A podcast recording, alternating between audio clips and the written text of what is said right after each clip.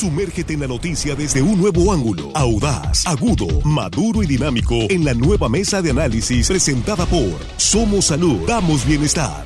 Tu salud es lo más valioso, pero también debes cuidar tu economía. Ven a Somos Salud. Te ofrecemos más de 30 especialidades médicas, análisis clínicos, rayos X, lentes, tomografía, servicios dentales y mucho más. En Tres Ríos, La Conquista y Barrancos. Consulta solo 350 pesos. Somos Salud. Damos bienestar.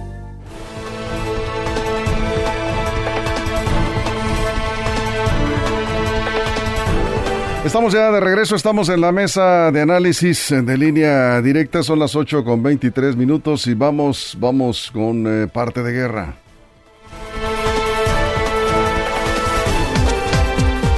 Línea directa presenta parte de guerra con el periodista Alberto Peláez. El análisis de la información sobre la guerra en Ucrania en línea directa.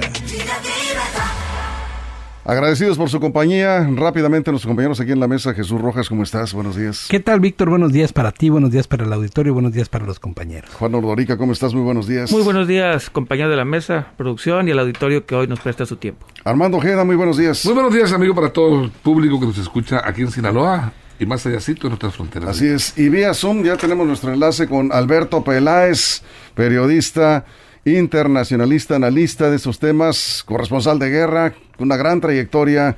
Y bueno, pues qué podemos decir de Alberto, que nos da mucho gusto nuevamente estar en comunicación contigo. Alberto, ¿cómo estás? Buenos días. Víctor, ¿qué tal? Muy buenos días, contertulios, ¿cómo estáis todos? Muy bien, muchas gracias. Y pues entrando de lleno a este tema, preocupados por lo que está pasando en Ucrania, lo que algunos temían, esta nueva fase de la guerra, este ataque eh, de Rusia en el este ucraniano, pues ya empieza a preocupar de nuevo a buena parte del mundo que ha seguido este conflicto. ¿Tú cómo lo ves?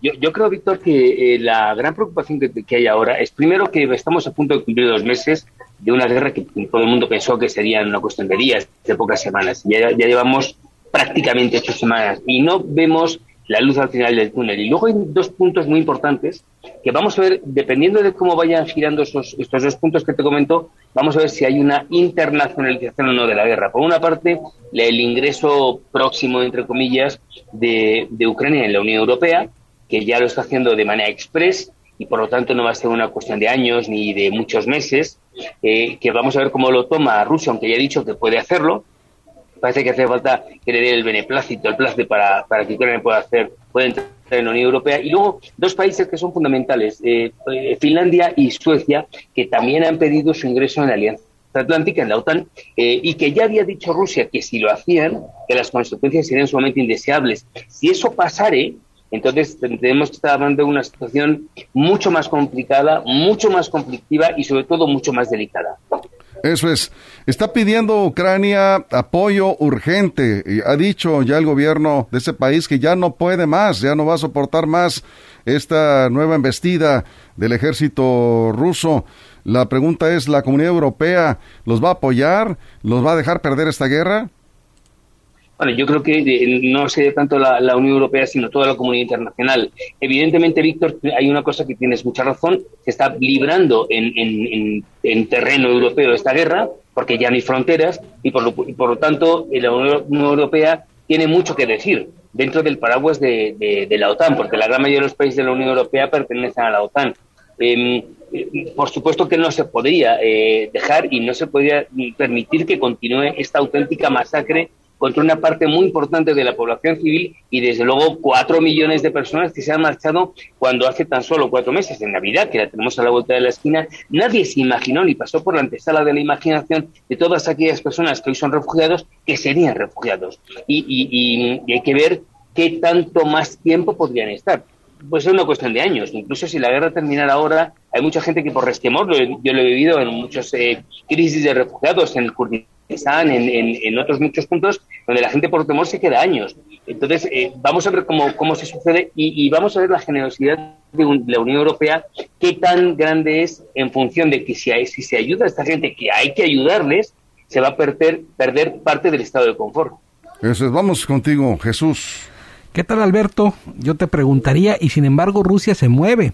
Acaba de estar eh, terminando negociaciones con la India y ya hay un nuevo país que se involucra en este tema, si no directamente en el conflicto bélico, sí por lo menos diciendo que va a seguir consumiendo armas de Rusia, carbón de Rusia y que van a seguir en esa alianza que parece no se rompe, a pesar del, del señalamiento de los otros países para romper relaciones con Rusia. ¿Qué tal? Buenos días. Bueno, evidentemente, porque mm, al principio fue una guerra de lucha contra, de una eh, guerra de Rusia contra el mundo. Eh, y Rusia estaba completamente sola. Sola, entre comillas, porque, insisto, es un país que tiene más de 6.000 eh, ojivas nucleares que las puede detonar en cualquier momento. Pero aquí no se trata de, de detonar 6.000 ojivas nucleares, porque en cuanto las detone, el planeta desaparece y lo revienta varias veces, sino que se trata de buscar una negociación en la que todo el mundo va a perder ante esa posibilidad, por supuesto que está lanzando sus tentáculos o una parte a China, que es ese aliado natural y no natural, con el que incluso tiene frontera, en, el que está China esperando cómo se va desgastando, por otra parte está buscando grandes alianzas, urdir grandes alianzas con grandes potencias, que además la mayoría, si te das cuenta Jesús, y lo estabas tú apuntando muy bien, son potencias nucleares, como es el caso de la India. Evidentemente no se va a quedar solo eh, Putin ante el mundo, eh, porque Vladimir Putin hay que seguir recordando que sigue siendo una persona muy potente, muy enigmática, que tiene mucho que hacer y mucho que decir y nada, nada para bien en este planeta global que es la Tierra. Eso es, vamos contigo, Juan, Juan Ordorica.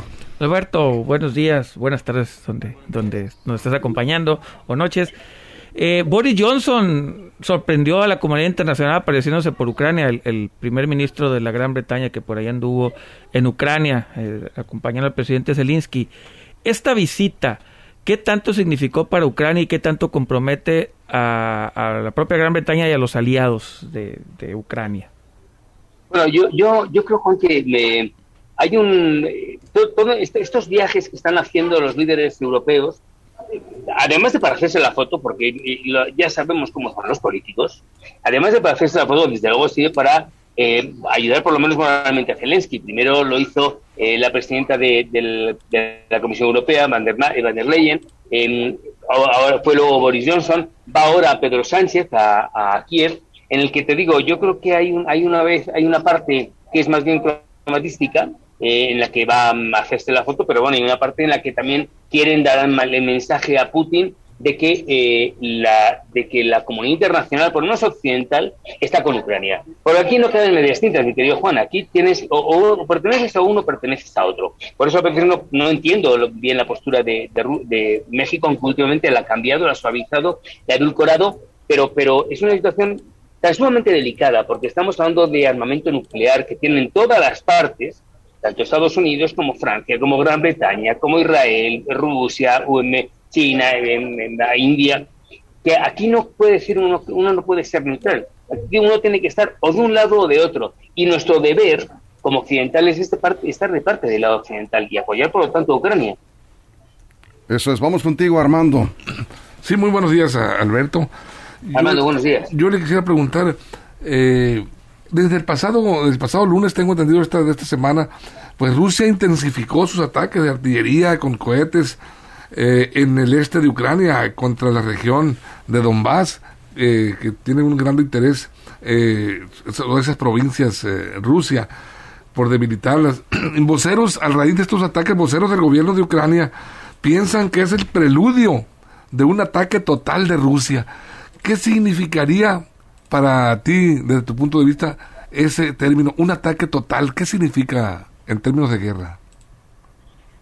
Eh, es que no sé cómo, cómo leer a los voceros ni al propio Vladimir Putin. Eh, está claro cada vez, según van pasando los días, em, se va viendo que lo que, está, lo que estaba buscando Putin era quedarse con la región del Donbass. Eh, y en ese, ese corredor natural que le lleva directamente a Crimea ese era el punto, eh, la, joya de la corona para, para, Vladimir Putin era eso, el Donbass, la región, eh, el, corredor natural que va a Crimea y Crimea. Crimea, yo creo que ese es el punto tal vez más importante de Putin.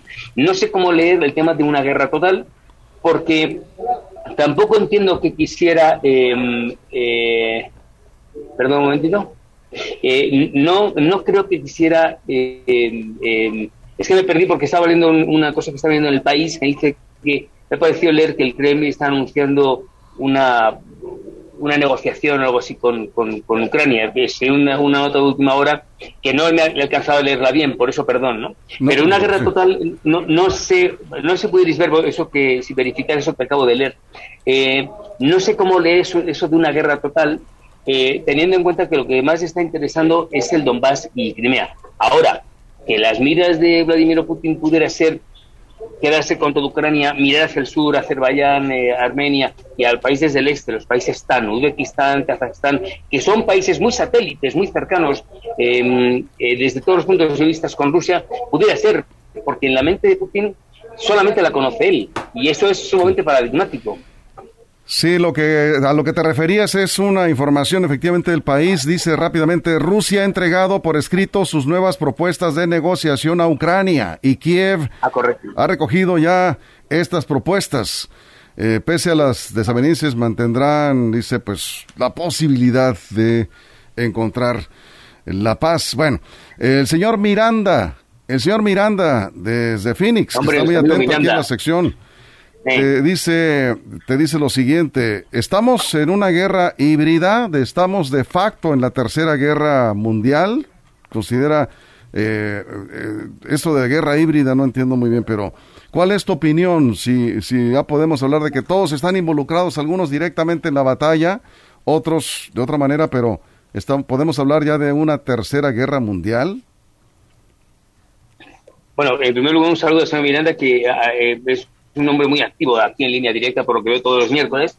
Mm, hombre, eh, una tercera guerra mundial, entendiendo como en las otras dos, no, pero es verdad que hay muchos actores que están eh, jugando y jugando de manera decisiva y activa, no a través de, mm, eh, del armamento ni de, una, ni, ni, de involucrarse en el punto de vista bélico, pero sí desde el punto de vista diplomático de una manera muy, muy activa. Eh, lo que sí puede pasar es que, dependiendo de lo que vayan a ocurrir en los próximos días, eso se desencadene o no. Eh, y entonces sí, se convierta en una internacionalización de un conflicto que nadie quiere. Eh, porque lo que está consiguiendo Putin, desde luego, es que divida, polarice mucho a la sociedad mundial. Porque aquí unos están a favor de Putin y otros están en contra de Putin. y no existe.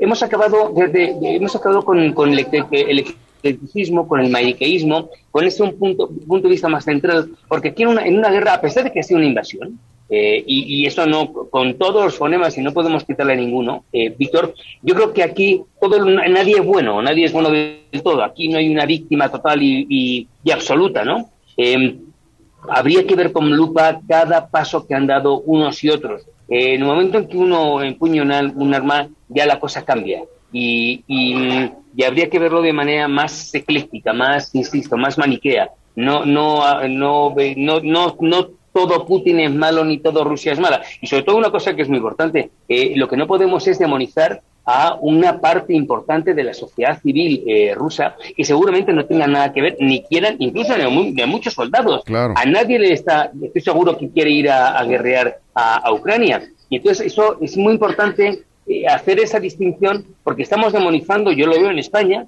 eh, y, y como, como mucha gente no quiere ir a restaurantes rusos. Tampoco puede ser eso, porque tampoco tienen la culpa ellos.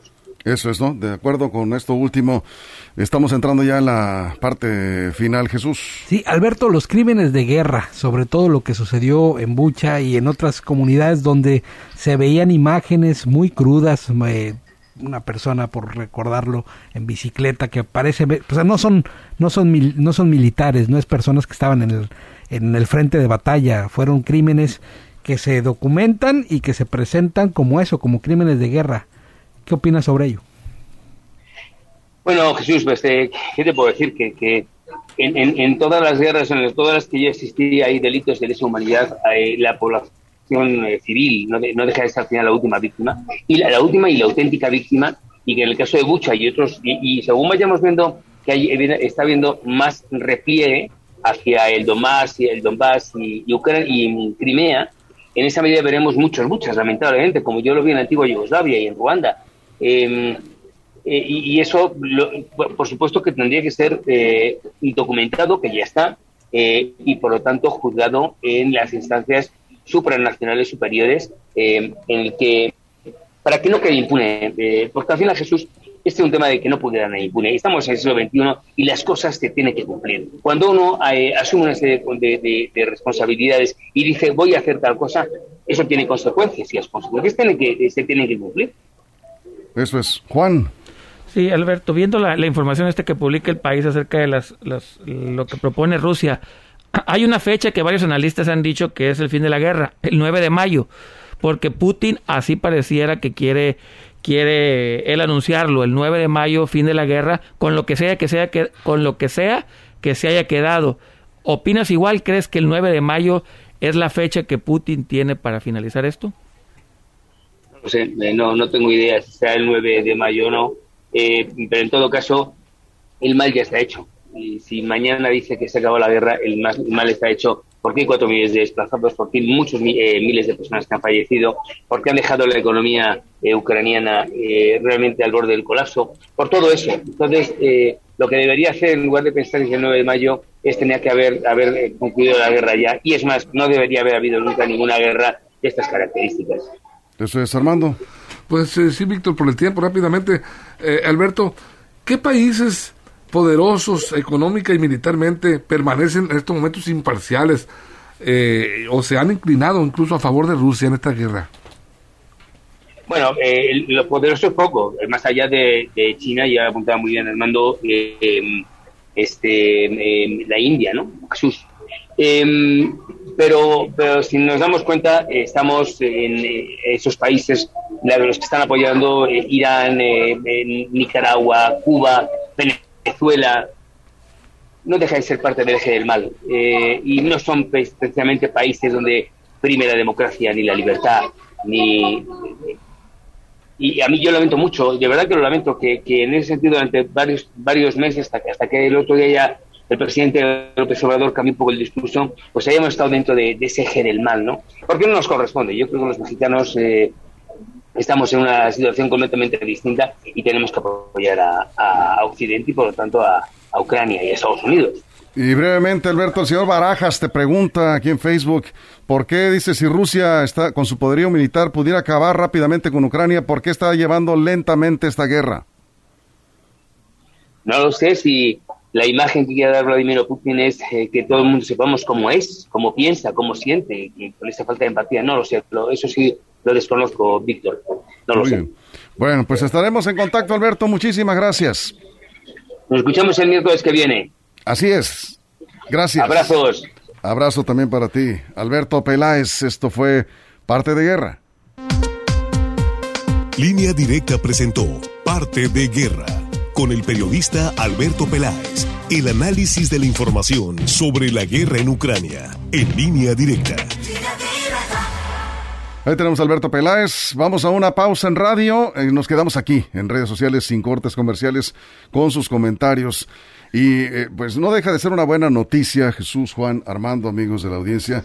Esto que eh, apuntaba Alberto y que ya estamos revisando esta información y comentabas, Juan, la propuesta de Rusia es una oferta clara ya de negociación, pero por otro lado, decía Armando, pues no dejan de bombardear, ¿no? O sea, una carta ya con algunas unos planteamientos y dicen por un lado diplomacia y por otro eh, bombardeo. Y por abajo bola. Y por abajo bola, clásico. O por arriba. Más bien por arriba no en este caso sí. Y eh, bueno dice la pelota está en la cancha de Ucrania están las propuestas. Y por otro lado los bombardeos en la región de Donbass como bien decías Armando esa parte costera tan eh, pues digamos eh, tan peleada, vamos, por, por, por Rusia. Vamos a ver qué es lo que pasa. Bueno, vamos a una pausa. Seguiremos hablando de esto en la mesa de análisis de línea directa. Continuamos. Información confiable, segura y profesional. Línea directa. Información de verdad. Con Víctor Toro. Línea directa. Estamos de regreso en la mesa de análisis después de los comentarios eh, de Alberto Peláez, que respondió también algunas eh, preguntas de la audiencia. Aquí estamos de regreso. Eh, nos dicen en WhatsApp, dice, estoy escuchando el programa y creo que es malo, muy malo Putin, dice. Ha matado a miles de civiles y lo más triste, ha matado a niños y ancianos. Y dice una palabra ahí que no puedo mencionar. eh, los, los comentarios. Estábamos viendo la, la, imagen del país, de esta nota de última hora, a ver si la podemos poner en redes sociales, para que usted además, eh, eh, es- esta imagen para mí lo dice todo. La cabeza de, de esta nota del país dice, el Kremlin entrega, entrega a Kiev, o sea, Rusia entrega a Ucrania, ¿sí? el gobierno de Rusia, una oferta de negociación en plena ofensiva de Donbass. Es decir, en medio del bombardeo, oye, pues quiero negociar, Que te rindas. quiero negociar la paz, ¿sí? Está reclamando Moscú el estatus neutral de Ucrania y su desmilitarización, o sea, el desarme. Que les quite el ejército, Sí, no, sí, pues. Sí, qué- qué es lo que quiere. El pero- rendimiento. pues. Pero para mí esta imagen lo dice todo, está la, la, la imagen, lo estamos mostrando, porque el país, con ese, pues, eh, digamos, toque periodístico especial del estilo del país, pues pone la imagen de un edificio Bombardeo. bombardeado, hecho trizas, como estás pidiendo negociar y quieres poner tus condiciones cuando ya hiciste pedazos a buena parte del país. Estamos hablando de Ucrania, ¿no? Jesús. Bueno, porque tienen armas y misiles para dejar el resto del país o lo que quede en pie En ruinas también. en la misma imagen que nos está entregando el país. Yo creo que es un tema complicado que se va a ver en el futuro, sobre todo ahora que varios eh, primeros ministros y presidentes han estado visitando Ucrania, han estado acompañando a Zelensky. Estados Unidos sigue diciendo que por armas no le va a faltar, que por parque no le va a faltar y que van a seguir mandando la cantidad de municiones necesarias para que se puedan seguir defendiendo. La cosa es que los muertos los están poniendo los ucranianos. Las bajas están ahí, de ucranianos. Y pues no sé cuánto tiempo más puedan soportar, porque también en guerras muy largas, pues la moral de los soldados va cayendo. Sí, sí, sí, por supuesto. Juan. Bueno, la guerra la están poniendo ambas partes. eh, los, los últimos reportes hablaban ya de 20 mil 20 soldados rusos. Nomás para poner en contexto, eh, la guerra en, en Vietnam, Vietnam tuvo alrededor de 50 mil, pero fueron como 10 años. Y aquí en un mes van 20 mil. tampoco está tan sencillo para Rusia. Tan no está sencillo que se quejó Rusia que le estaban bombardeando ciudades en la frontera y que iba a llevar eso a la ONU que el ejército ucraniano estaba bombardeando ya ciudades en la frontera, cruzando la frontera de Rusia, y esto a Rusia no le gustó. O sea, básicamente les gusta hacer, pero no que les hagan, ¿no? Entonces, que iba a llevar este esta violación de sus derechos a la ONU, al Consejo de Seguridad, porque los habían bombardeado. Pues es una guerra. en una guerra van a pasar estas cosas. Claro. Y al final del día, yo creo que también entre más, entre más Rusia se mete en este pantano, va a ser muy complicado para ellos reconstruirse en lo económico, en lo militar y en lo político. Armando. Bueno, yo no entiendo cómo, cómo en- de qué manera han impactado las sanciones que ha impuesto la comunidad internacional a Rusia.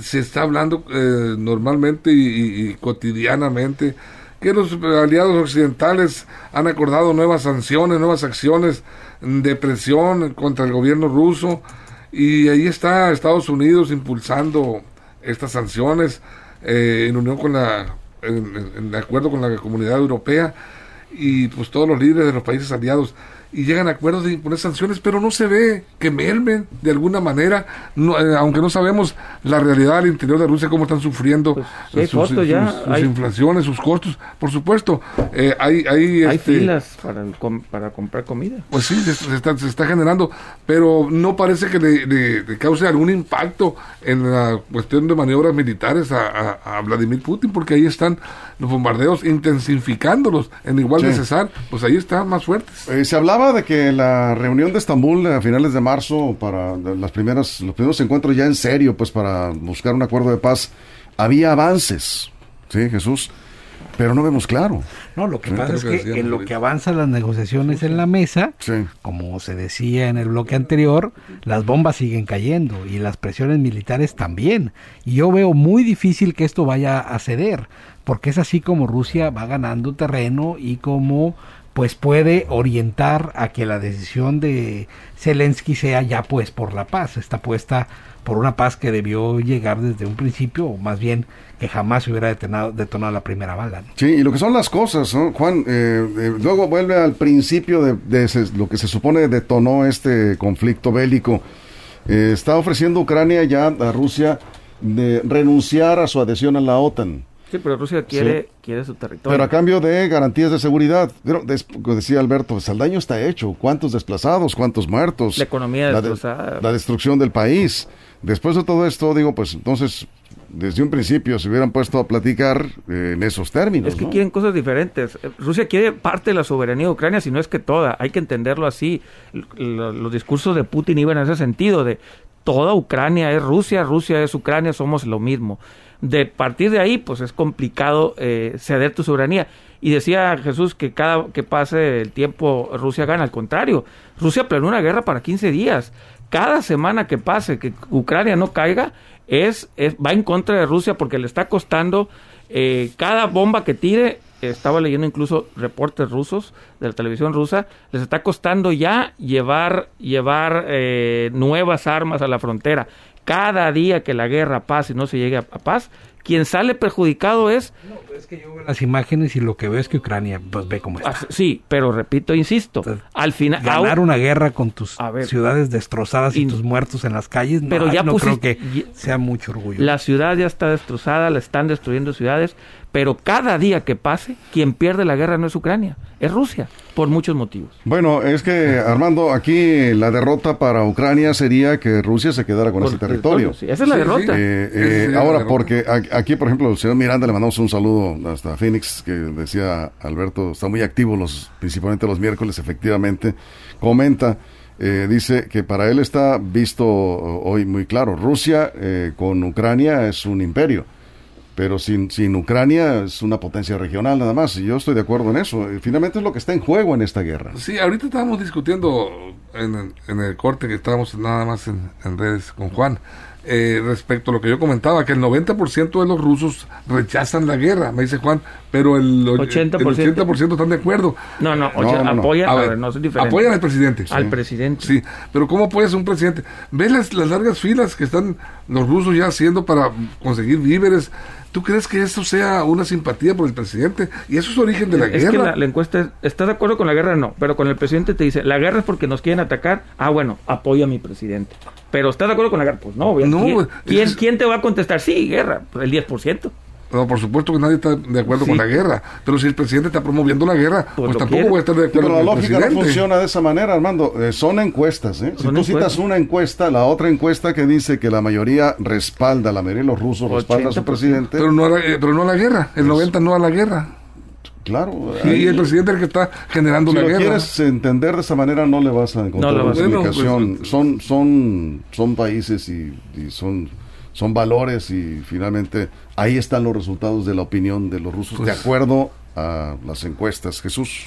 Mira, lo que tenemos que esperar es a que ya termine por fin ah, esta guerra y que pronto las cosas vuelvan a, la paz, sobre todo por esto último que comentaba yo con, con el señor Peláez, es estos crímenes de guerra que se documentan en estas imágenes donde personas que no tienen nada que ver con el conflicto, que no están ni con armas, que no están en un frente de guerra, que van pareciera como que van al mandado y ahí mismo, ¿no? En una en un acto totalmente cobarde y burdo los, los, los ejecutan y los dejan así en la calle. Este, este tipo de imágenes que son, pues yo creo que las más dolorosas. Cuando los soldados están en guerra, enfrentándose de tú a tú en un frente de batalla, pues se entiende, así son las guerras.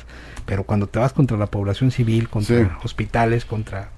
Ahora que se está revelando en algunos diarios, como ya citamos El País, eh, en España, el eh, contenido de esta eh, intención que le está presentando, digamos, de manera formal el gobierno de Rusia a Ucrania para negociar la paz eh, dice el gobierno de Rusia, dice Putin, ya les mandamos un mensaje de que queremos la paz, ya eh, abandonamos Kiev, pero mira nada más cómo dejaron a Kiev. O sea, ya, ya, sacó al ejército eh, de Kiev, dice Putin, ya, y estamos mandando un mensaje de que queremos la paz, pero ve nada más cómo está Kiev, o sea, dejaron destruido completamente, o sea, el daño que ha causado, y ahora a estas alturas, es decir, quiero negociar la paz, yo creo en lo personal, que Putin quiere terminar con esto ya, como decías, porque era una, una guerra aparentemente breve. De 15 días. De 15 días. Y están buscando un acuerdo, pero no va a ser fácil que Ucrania, su gobierno, acepten, los ciudadanos acepten después de todo el daño que ha causado, un acuerdo con las condiciones que está imponiendo o intenta imponer el gobierno de Rusia, ¿no? Sí, y ahorita hablaba Jesús de lo de los crímenes internacionales. El gran problema es que Rusia no pertenece a estas, a no firmó los acuerdos de la Haya, por ejemplo, o las cortes internacionales. ¿Quién le va a imponer los castigos? ¿qué, entidad internacional se lo va a imponer si no están, si no están firmados acuerdos? Va a ser muy complicado eh, que se les imponga algún tipo de sanción por crímenes de guerra. Tendrían que sacarlos de Rusia y llevarlos, pues, de las greñas a la corte internacional, porque si no Rusia en sí mismo no los va a entregar. Así es. Cerramos, Armando. Por lo pronto, este, este día miércoles 20 de abril se va, se está, va a iniciar la reunión del G20, este foro de coordinación de políticas macroeconómicas, en donde 20 potencias de las economías eh, más importantes del mundo van a estar presentes.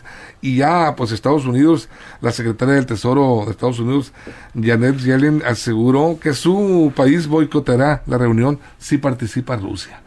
Y nada, solo que el, detalle está en que Indonesia, que es el anfitrión, eh, pues está, está en, de manera imparcial, como que está más radiada hacia Rusia. No, no va a haber G20 ya. Ah, pues no va a haber G20. Y, 19.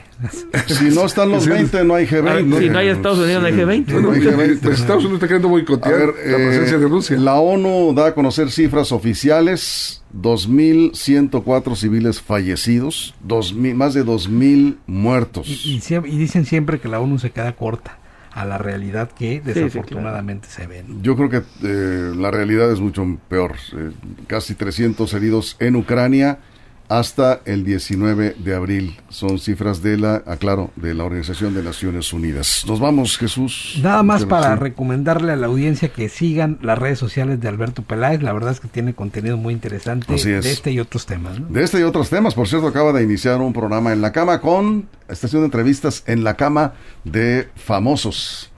De famosos y famosas, él le tocó a Emanuel y a otros más, ¿no? Sí, va a estar con... Y síganlo por las elecciones en Francia, tiene un buen análisis ahí de las Tiene un gran análisis y un conocimiento. Que va a ganar Macron. De las elecciones en Francia, que ya, tocaremos este tema con él, por cierto, a ver si la próxima semana, ¿sí? Bien, ahí están las redes sociales de Alberto Peláez y volveremos el miércoles próximo con el parte de guerra. Hasta aquí la mesa, muchas gracias Jesús, gracias Juan, Armando, muchas gracias. Gracias. a ustedes por su compañía, en nombre de toda la producción, todo el equipo de reporteros, todo el personal técnico. Los escucharemos y nos, eh, nos veremos aquí y con sus comentarios en punto de la una de la tarde en la segunda emisión de Línea Directa, si usted así lo decide. Información de verdad. Somos Salud, Damos Bienestar presentó la Mesa de Análisis, nueva edición en evolución que suma valor. Conéctate en el sistema informativo más fuerte del noroeste de México. Línea directa con Víctor Torres. Esto fue Línea directa. Información de verdad con Víctor Torres. Información confiable con fuentes verificadas y seguras. Línea directa. Información de verdad con Víctor Torres. Esta es una producción de RSN, el grupo de comunicación más fuerte de Sinaloa.